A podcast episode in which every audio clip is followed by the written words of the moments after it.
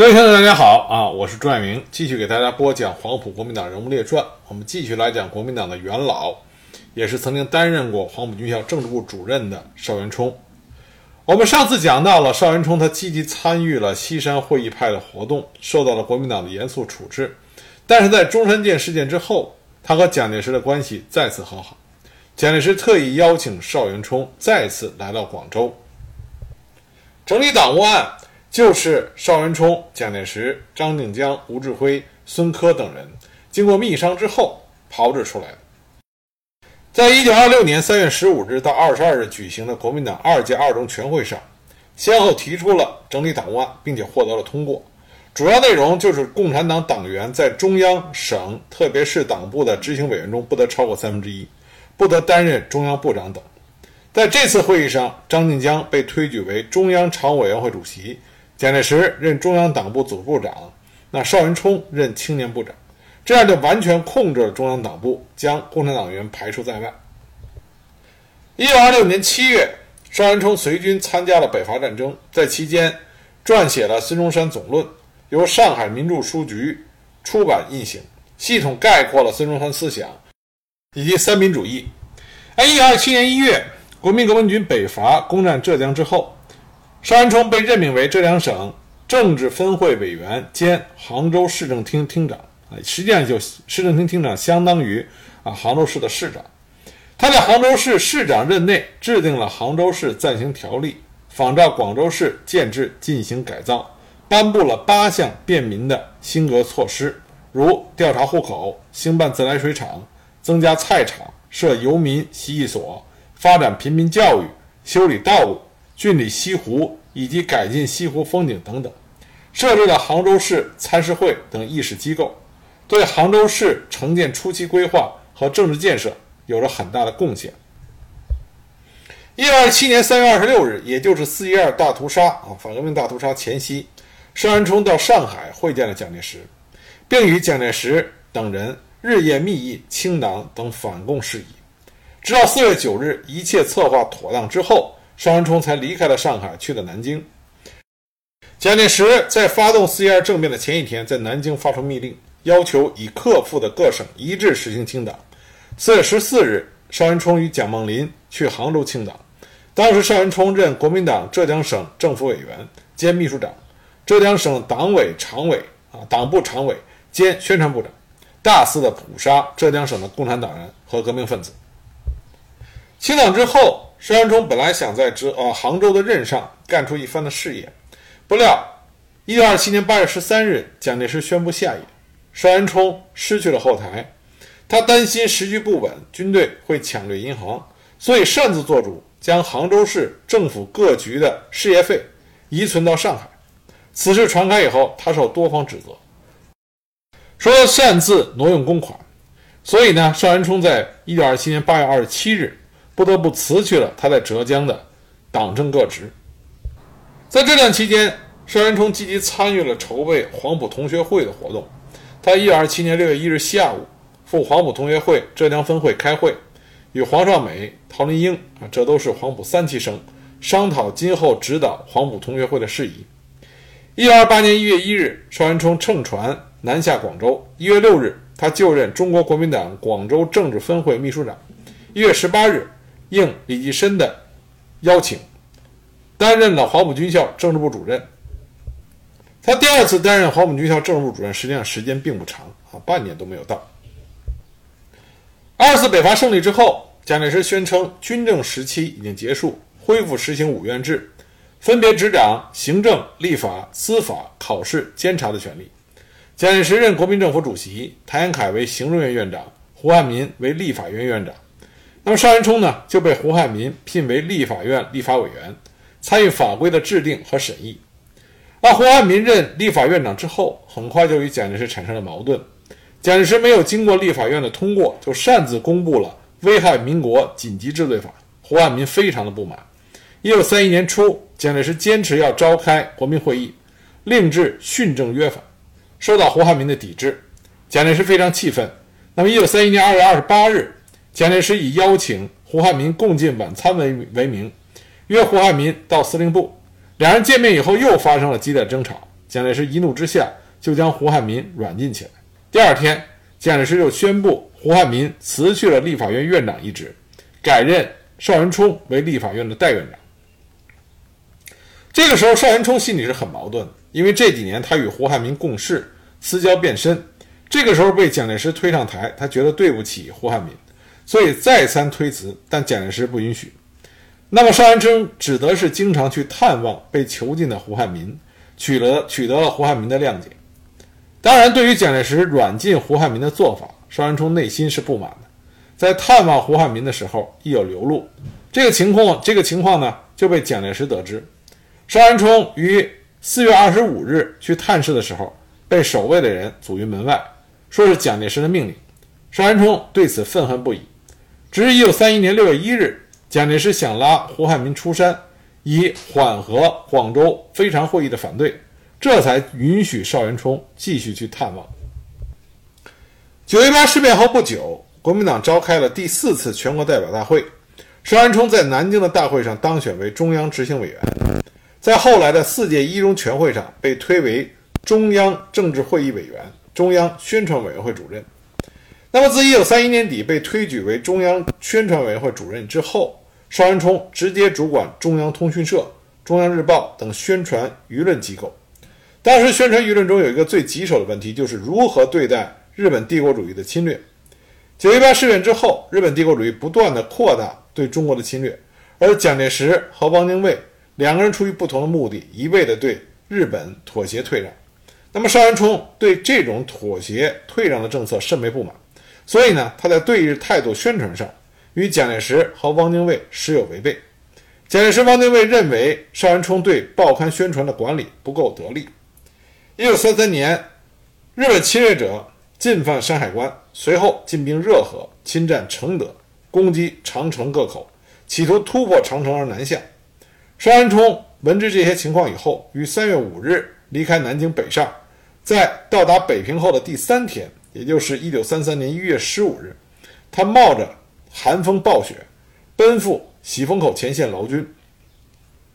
当时宋哲元向邵元冲报告说：“说十一日深夜，我军将日军包围，悉数斩绝，共六千余人，获步枪四千余支，陆炮十八门，坦克车七呃坦克车七辆。”这是在我方武武器不如日方，而迫不得已进行白刃作战，实施奇袭取得了胜利。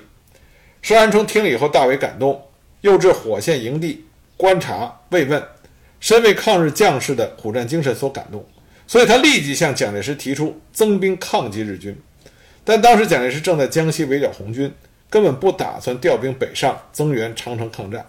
邵元冲见进言无效。在北平只住了十几天，就回了南京。此后呢，邵元冲又多次向蒋介石陈述抗击日本的政见。五月间还去了南昌，与在那里督战剿共的蒋介石会晤商谈了三次。蒋介石根本不予理睬。在这一时期，邵元冲主持中央的宣传工作，那与蒋介石、汪精卫的意见不合。汪精卫不时地指责报纸有抗日救亡的言辞。而蒋介石则先后下令封闭了《民生报》，禁止《议事报》，停邮了《时事新报》和《晨报》等。邵元冲十分的不满，几次以请辞宣传委员会主任一职相抵抗。那蒋介石呢，还嫌邵元冲控制新闻检查不力，下令将负责检查新闻的人员拘捕查办，还要将新闻检查所划归到国防会议辖管，置于军政统治之下。邵元冲忍无可忍，多次与蒋介石发生冲突。一九三三年九月，日本提出了和谐外交，鼓吹中日亲善，大讲睦邻友好之道。邵元冲认为日本侵华野心不死，不应该相信他的谎言。在一九三五年一月三十日的一次会议上，他向蒋介石和汪精卫当面提出，对日外交应有最低之限变与最后之决心，最重要的是要充实国防力量。而不是对日本抱什么幻想，要准备应战。在一次中正会上，邵元冲对于蒋呃汪精卫提出的禁止各种抗日组织以及停止排日活动和检查日货的议案，公开表示反对，得到了多数人的支持。不久，汪精卫又应日方的无理要求，欲将我国中小教科书中关于日本侵略中国之史实完全删去，邵元冲拒不执行。那么，邵元冲与蒋介石、汪精卫在对于政策的政策上的分歧日益的激化。他不愿意做中日亲善的应声虫，所以在一九三五年二月，邵元冲辞去了中央宣传委员会主任一职，随即离京他去。这个时候，日本在迫使蒋汪同意签订了和梅协定之后，又策动华北、冀、鲁、晋、察、绥五省自治，想在华北制造第二个伪满中国。邵元冲忧心忡忡，感叹日本侵扰无已，今日不下决心，尚有生有余地也。那么，殷汝耕在日本的扶持下，宣布在冀东二十二县成立冀东防共自治委员会的时候。邵元邵元冲当时就惊呼：“啊，他原话这么说的：‘寇日深，中枢再不绝杀贼，民必尽去，亡吾日矣。’”一九三五年的时候，在辞去了宣传委员会主任一职之后，邵元冲曾经游历了陕甘宁青绥晋等西北诸省，撰写了西北揽胜的文稿。那么，一九三六年十二月西安事变的时候，邵元冲呢？受蒋介石的电召到西安，与蒋介石有事情要商谈，所以他也到了西安。那西安事变爆发的时候，邵元冲在西安招待所与其他的国民党党员一起，被发动事变的东北军包围啊，东北军和西北军包围。当时邵元冲不明事变的真相，在心慌意乱之中突然跳窗，企图越墙逃跑，结果被杨虎城的十七路军士兵开枪打伤。那么急送到医院抢救无效死亡，成为在西安事变中国民党身死的级别最高的也是最有名的国民党元老。当时邵元冲终年是四十六岁。邵元冲是国民党著名的思想家、理论家和宣传家。虽然他四十六岁就离开了人世，但他留下了很多的著作。邵元冲他的著作有《心理建设论》。建国之路、美国劳工状况、训政时期清查人口的意见、各国革命史略、中国之革命运动及其背景、孙文主义总论、总理护法实录、中国啊中华革命党史略、西北揽胜、军国民诗歌选、啊选谱全集、邵元冲日记、邵元冲文集等等。他的不幸身死对于国民党来说损失是巨大的，因为邵元冲他不仅仅是国民党政治思想。理论、宣传啊这些方面的重要人物。另外呢，邵元冲他还是国民党党史的重要奠基人，甚至可以说邵元冲是中国国民党的第一位史官。一九二九年，国民党中央啊设立了党史编纂委员会。那么编纂委员会里边呢，成为国民党党史会常务委员的就有邵元冲。因为邵元冲精通史学。孙中山曾经称赞他在党务方面与国事党事极闻近状，备得其详。所以呢，国民党中枢就赋予了邵元冲极大的责任，让他去编纂党史。尽管当时邵元冲身兼多个职务，但是呢，他总能在处理完其他政务以后，亲自校阅啊校阅国民党党史的会稿。一九三五年十一月。邵元冲被推选为国民党党史会首任主任委员，主政国民党党史会一切事宜。这个时候，邵元冲深感民族危机日益加深，他认为史为民族精神的动力，所以呢，在他执掌了国民党党史会之后，邵元冲面临着作风松散、业务迟滞诸多的问题，他要求。党史会各处的处长立即整顿作风，将英办各事啊英办各事先起督促，尽力的网罗史料，从全国各地、海外征集孙中山先生的事迹、党部的档案、人物传略等史料，一共收集了资料共近六万余件。那么邵元冲从总理年谱长编编纂入手，以之作为国民党党史史料。编纂之纲领，亲自主持总理全书审定会。在他的主持下，国民党党史会相继完成了党史史料丛书、革命先烈传记、中国国民党年鉴等重要史料的汇编。一九三二年冬，国民党党史会史料陈列室汇集了一部分的史料，举办了首次公开的陈列展览。为时虽然仅仅仅是一周，但是参观者达数万人，令国人的观感深刻，激发了国人的革命情绪。那么邵元冲呢？他提议扩大史料陈列室的规模，建立中央党史史料陈列馆。一九三四年一月，国民党四届四中全会通过了设立陈列馆的提案，成立了陈列馆建筑委员会。邵元冲负责主持陈列馆的设计、筹建。作为保存和陈列国民党党史的最高机构，在邵元冲的主持下，仅仅一年多，就建造起了一座三层仿明宫殿式的建筑。三营四柱牌楼式的大门的门楣上，邵元冲亲自题名“中央党史史料陈列馆”。一九三六年九月，陈列馆如期开幕。一九三六年十月十日，陈列馆。举办了启幕礼与首次陈列展览，数千名民众前来参观。据说当时摩肩擦踵，盛况前所未有。那么辛亥革命陈列台上烈士的血书血衣触目惊心，播放器里边孙中山的演讲气浪清晰，语气亲切。陈列室虽然因为人数众多而拥挤不堪，但是并没有喧闹之声，观看者。都是肃然起敬，心中激情澎湃。仅仅一周的时间，来自于各机关单位、民间团体的参观者达三万余人。陈列馆前车水马龙，中山东路如山阴道上，素来冷清的地方，顿然啊，顿时变得非常的热闹。但很可惜啊，在此之后不久，也就是两个月之后，邵元冲在西安事变中不幸身死。在讲完邵元冲的这些事迹以后，我们再给大家具体讲一下啊，邵元冲与他夫人张默君那段非常著名的恋情。邵元冲的夫人张默君也是民国年间大名鼎鼎的女才子，她出身于名门，她的父亲张伯纯是前清的举人，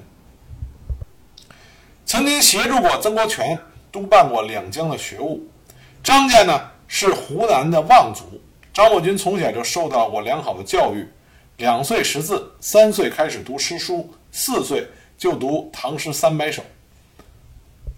少年时代就才名远播。一九零一年，十八岁的张茂君就读于他母亲任教务长的金陵养正女学校。那同时，张茂君还兼受附小的文史伦理课程。后来，他又进入南京汇文女校学英文。他一个人兼为教师和两校的学生，在当时是极为罕见的。在读书期间，张默君他通读了邹容的《革命军》，陈天华的《狮子吼》，以及当时的新湖南、浙江潮等革命啊革命的报刊书籍，开始产生了革命救国的思想。一九零六年，他和父亲双双加入了同盟会，认识了秋瑾。张伯钧和秋瑾的关系非常的好。两个人在一起大谈兴女权，啊，兴女权启民德，成为至交。秋瑾就义前曾经去学校找过他，当时张伯钧外出不在，那么秋瑾就给他留了字条，说要事相商，访妹不遇，极差。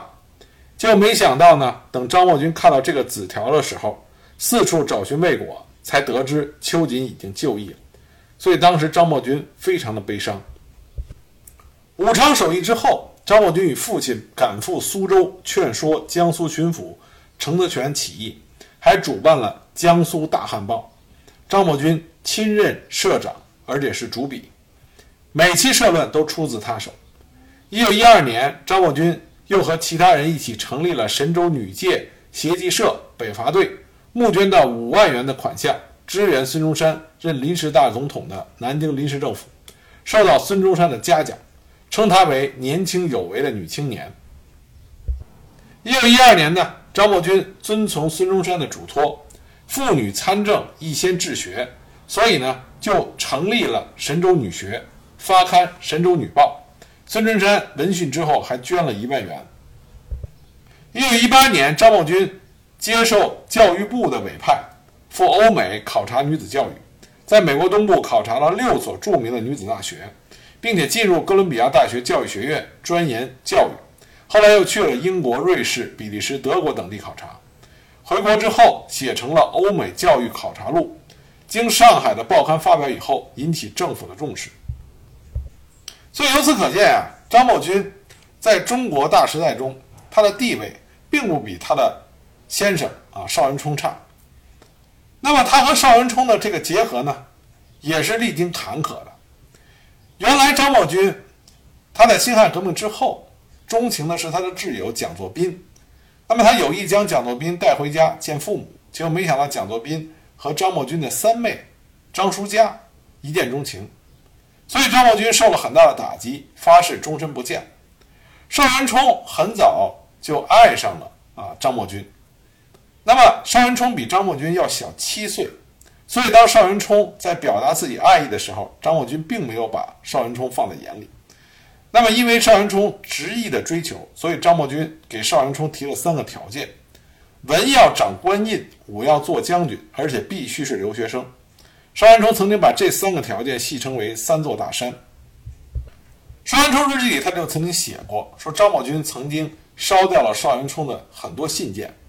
那么邵元冲呢，就决定要努力达成这三个条件，只要没达成这三个条件，就不跟张默军有书信的来往。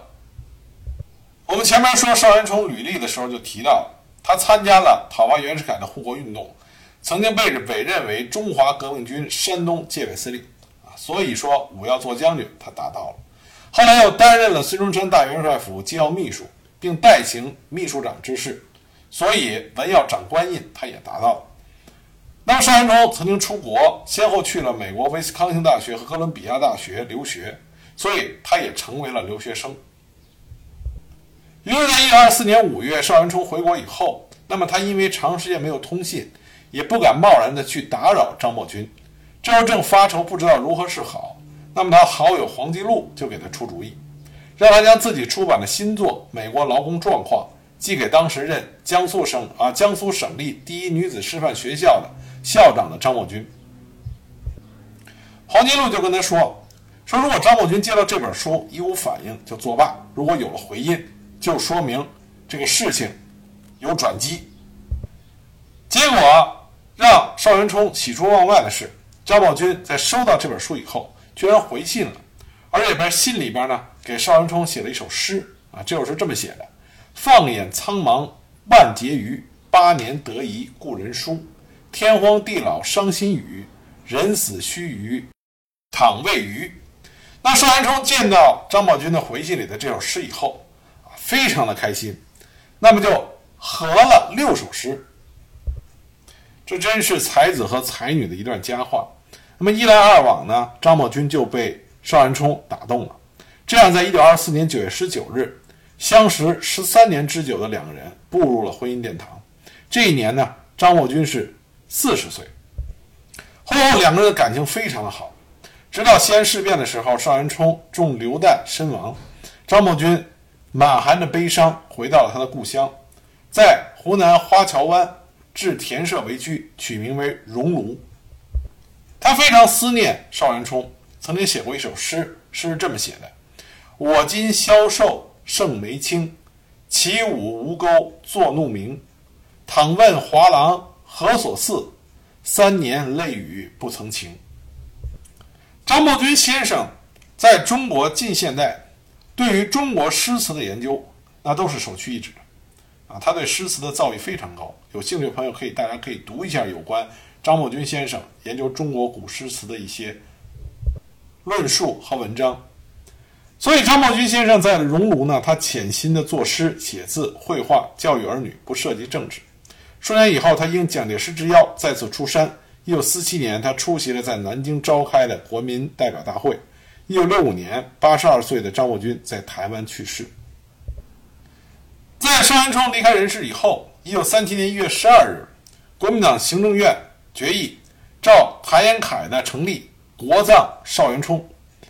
一九三七年二月九日，国民政府明令邵元冲进行国葬。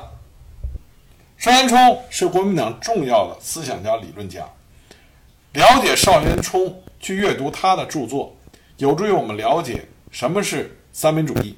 什么是孙中山的思想，这对于我们理解国民党的党史以及国民党思想的演变有着重要的帮助。